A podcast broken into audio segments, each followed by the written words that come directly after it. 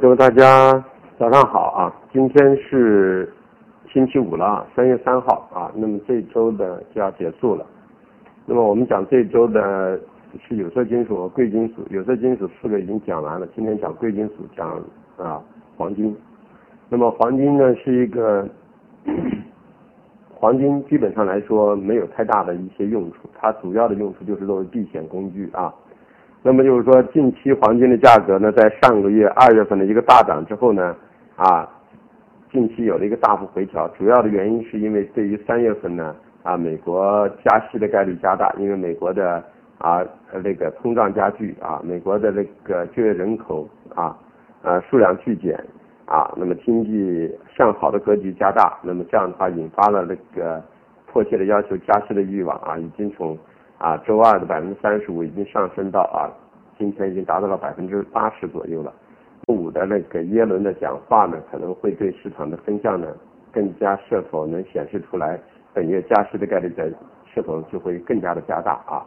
所以由于提前预估了一个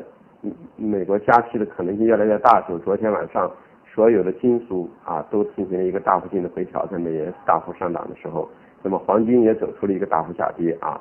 那么我们个人认为呢，就是抛开美元这个上涨的这个因素来说，从技术上来说呢，啊，黄金经过上个月的大涨之后呢，也要求有个休整，因为我们认为美元呢，这个月呢格局可以冲到幺零三甚至幺零三点三左右。那么反过来呢，黄金的价格呢，我们认为呢，目标价位能达到多少呢？可能能达到二七零到二七二这一块区域啊。那么基于这种情况，就是说，我们认为短期之内呢，黄金适合于什么呢？反弹沽空啊啊二七九二八零去反弹沽空啊，目标价位呢先看二七四在这一块区域这两个位置啊，呃这就是一个黄金的大体的一个思路啊，那么就是大家自己把握去做。我们认为呢本月呢黄金呢月月月线的形态呢可能是收阴线的啊，高点呢二八二附近啊，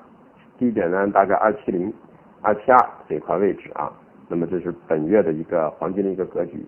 操作思路就是反弹沽空啊，这么一块。那么说一下黄金的价格啊，黄金的价格我们认为呢啊，今天的价格区域呢，压力位呢是二八零啊啊